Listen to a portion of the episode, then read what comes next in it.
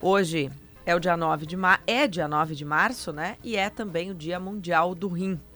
Para a gente falar aí sobre cuidados, principais problemas, dicas, ampliar um pouco os dados aqui no Rio Grande do Sul. E é, e é um câncer muito comum, né, Viviana? É. É, é- é mais frequente do que a gente pensa, acredito eu. Mas, claro, o, o doutor que está com a gente vai poder falar melhor sobre isso. isso, por isso a gente convidou, né, para participar do programa o vice-presidente da Sociedade Brasileira de Nefrologia da região Sul, o Dr. Lucas Luz, que também, por óbvio, é nefrologista. Dr. Lucas, muito boa tarde, bem-vindo aqui ao Gaúcha Mais. Muito boa tarde, muito boa tarde, Tiago, Viviana. Boa tarde. Paulo. Agradeço muito o convite é, aqui para vocês para poder. Acho que isso hoje é uma janela de oportunidade para poder falar da doença renal. Tá?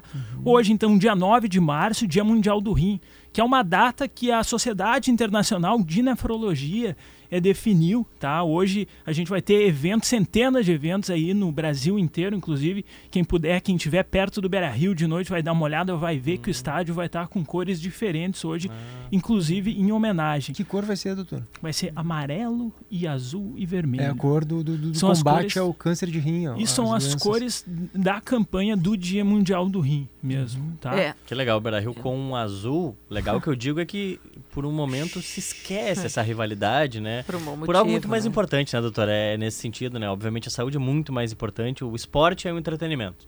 né? Bom. Não tem problema da cor. Né, não tem mesmo. Bom, é popularmente, né, doutor Lucas, a gente sabe que os rins, eles são dois órgãos aí, que, digamos assim, eu não sei se eu posso falar assim, mas eu ouvi sempre assim, eles limpam o sangue, né, limpam as impurezas do, eh, do corpo, agindo, digamos, como filtros. E eu acho que a gente pode começar por aí, explicar melhor a função dos rins no nosso corpo e por que, que o, o não funcionamento de- adequado deles, né, pode nos prejudicar. Olha, Viviana, é, isso, o rim é um órgão bem complexo, tá? Ele tem tanto uma ação é, de limpeza propriamente dito, quanto é, hormonal. O rim, ele também secreta alguns hormônios. A pessoa que, o- cujo rim não funciona também vai ter anemia, vai ter outros problemas.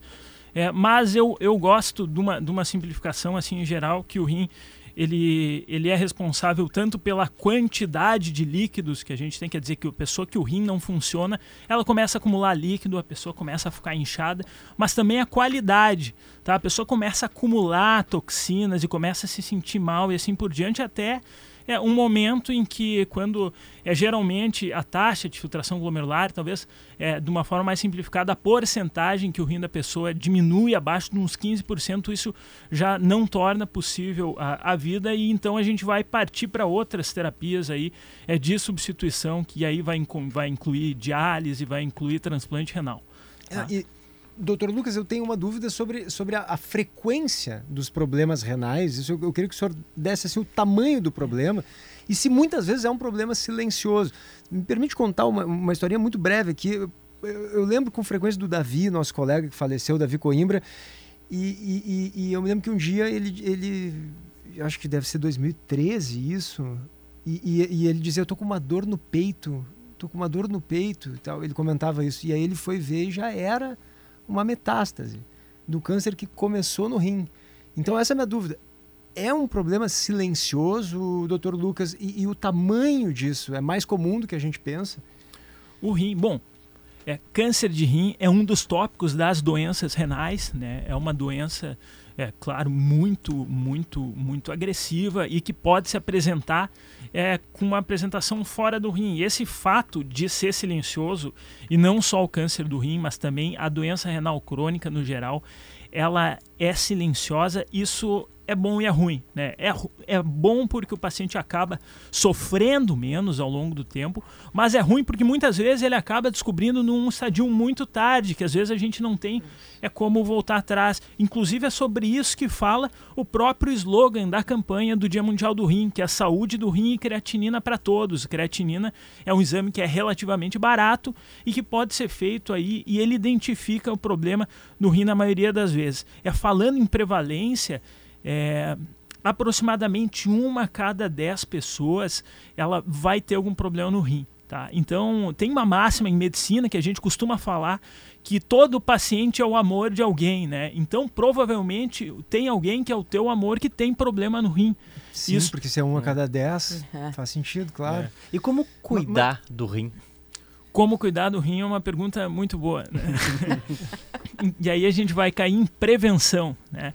A prevenção da doença renal, é, primeiro fala em prevenção, depois diagnóstico precoce. Prevenção é tentar não ter problema no rim. Né? Quando a gente fala em não ter problema no rim, a gente está falando em melhora do estilo de vida, a gente está falando é, em controle do sal nas pessoas que têm. E aí a gente tem as duas principais causas de doença renal crônica, vai ser hipertensão e diabetes, vai ser o bom controle dessas doenças é, uma ingesta adequada de, de água e também, principalmente no Brasil, principalmente aqui no Rio Grande do Sul, né, ingesta de sal, né?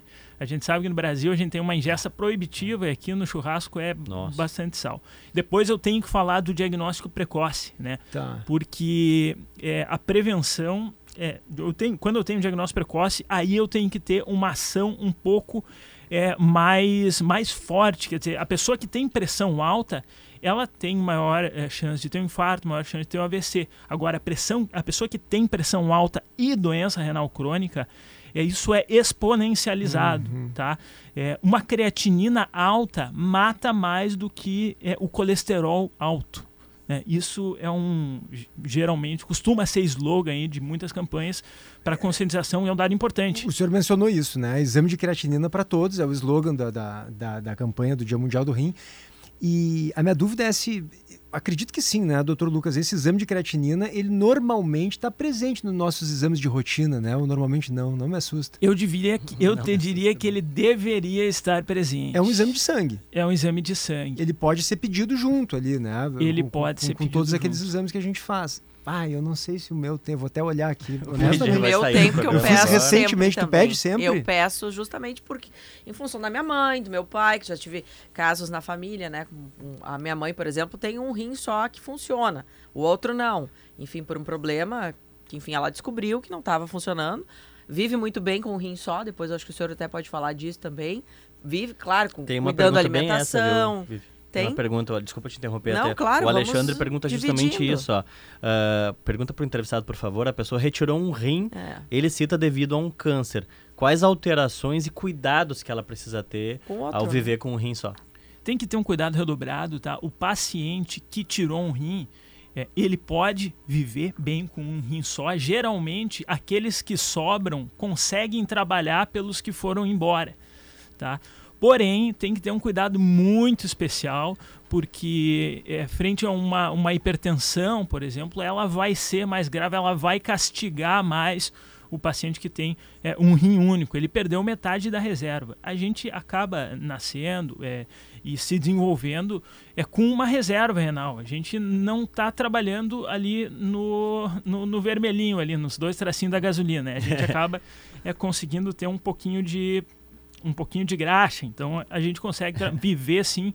E os cuidados são cuidados, esses cuidados que a gente falou, é ter um estilo de vida adequado, uhum. é sal, cuidar muito do sal, é, essa alta. coisa de, é, é, porque as pessoas quando a gente fala em sal, né, nem é, muita gente nem pensa que refrigerante tem uma quantidade uhum. alta de sódio. Alguns molhos, né? Embutidos. Sódio, é. Quer dizer, a minha mãe tem uma, uma dieta, e o meu pai também, bastante restritiva nesse sentido. É, tem molho aí, shoyu, essas coisas que. Não, e eles excesso, são né? italianos, né? Ah, Gostam bastante de salame, aquela coisa toda, né? Que é um embutido que, né? É. Tem Aqui tem uma pergunta, doutor. Eu achei, achei meu exame, desculpa, Thiago. empolguei aqui.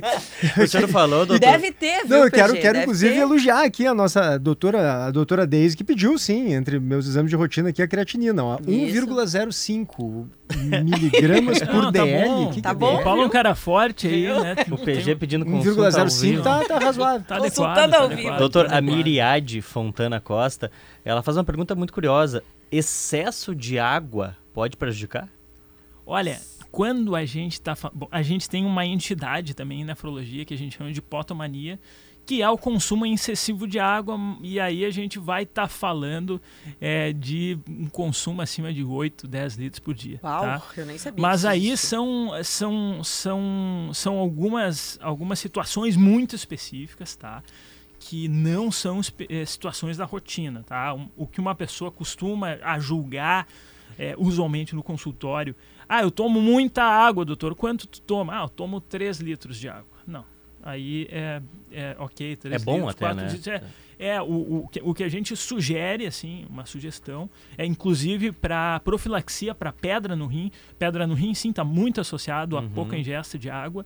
A gente ah. é, sugere que a pessoa tome líquidos o, o suficiente para urinar 2 litros a 2 litros, a 2 litros e 500 ah. aproximadamente por dia. O Leonel Andreas, aqui de Canoas, desculpa, Vivi, tá mandando justamente isso. Ele teve cálculo renal há dois meses que, que ele tem que cuidar agora? Tomar mais água, né? Reduzir o sal e tomar mais água. Tá, ele e, teve e cálculo. A, né? E água não é chimarrão, né, gente? É, é água, água, é água, né? Água, Porque tem muita gente que confunde, né, doutor? Ou não? Vou Me te, diz. Vou te dizer o seguinte, que se a pessoa tomar é, claro, e aí a gente está falando de pessoas que ainda não têm né, é, nenhum problema, porque na medida em que o paciente vai é, evoluindo, em algum momento a gente tem que restringir líquidos. Mas nas pessoas que têm é, uma doença leve ou então não tem, eu fico satisfeita se ela fizer 2 litros e 500 de xixi tá? Sim. E a gente, eu, o Rio Grande do Sul seria um lugar bom para estudar isso, mas a gente não tem dados sobre sobre chimarrão. Hum. Então eu vou tomar a liberdade de liberar aí o chimarrão aí pro pessoal. o chimarrão hoje. pode compensar, entra nesses dois litros e meio. É líquido. Ajuda. Poxa vida, a então... Aline mandou exatamente ah, isso. Me diz, pelo então. amor de Deus, que o chimarrão conta. Isso, é. e, e acho importante. é água. Toma água e chimarrão. Água e chimarrão. O doutor Lucas falou agora, é líquido. Tá, é mas líquido. cerveja também é líquido. Oh, é, olha ali, Tem muita ó. gente vai perguntar, e não, né?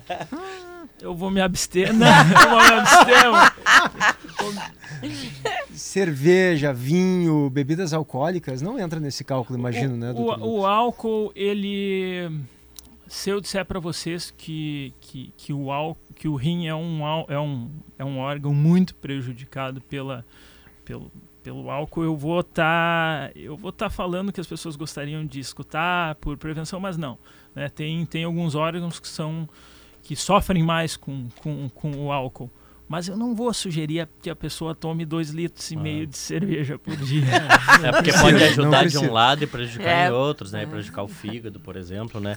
Aqui tem uma pergunta, pessoal, desculpa que eu tô, tá, os ouvintes aqui estão mandando muitas perguntas, doutor. Manda eu tive um cisto no rim, fiz um exame de sangue e a creatina deu 1,22. Ele está um pouco preocupado. Ele teve um câncer de pele há dois anos e era melanoma. É o exame de creatinina, tá? Creatinina. E ele avalia a função do rim, tá? Hum.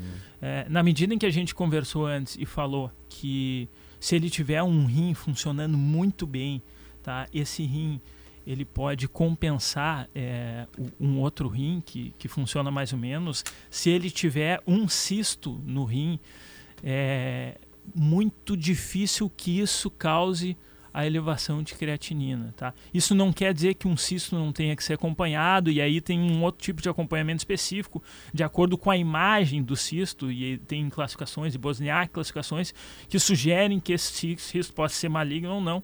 Tá? Mas isso é um outro. Uma, um, isso são duas questões diferentes, tá? É que ele está perguntando.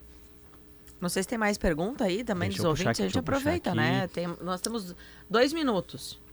Sal rosa. Sal rosa é melhor que o branco, para quem é hipertenso? Ah, essa é uma boa pergunta. Não, tem, tem sal, é... sal, melhor que o outro para pro, pro rim, tem vários tipos de sal, né? Eu sei que a minha mulher é que gosta de um sal lá diferente, que eu, não, que eu não, não nem sei o que, que é direito. Para quem tem uma função normal, assim, é, se fala um pouco sobre sal de potássio, que é um sal que é um pouco mais rico em potássio do que sódio. Uhum. Mas em relação à cor, ele só é um pouco mais elegante de ter ali em cima do fogão. Né? mais bonito. Aqui eu achei uma muito curiosa. Eu tive pedras nos rins, mas tomei abacaxi com Coca-Cola e não tive mais crise. É so válido? Sorte! Né? É, é como diz a Rosane de Oliveira, né? Quem tomou alguns remédios aí, milagrosos para Covid, é, se, se curou como a maioria como das se pessoas. Curaria como uma tomar. boa parte das pessoas se curou. Não, Maria, uma claro. boa parte, né?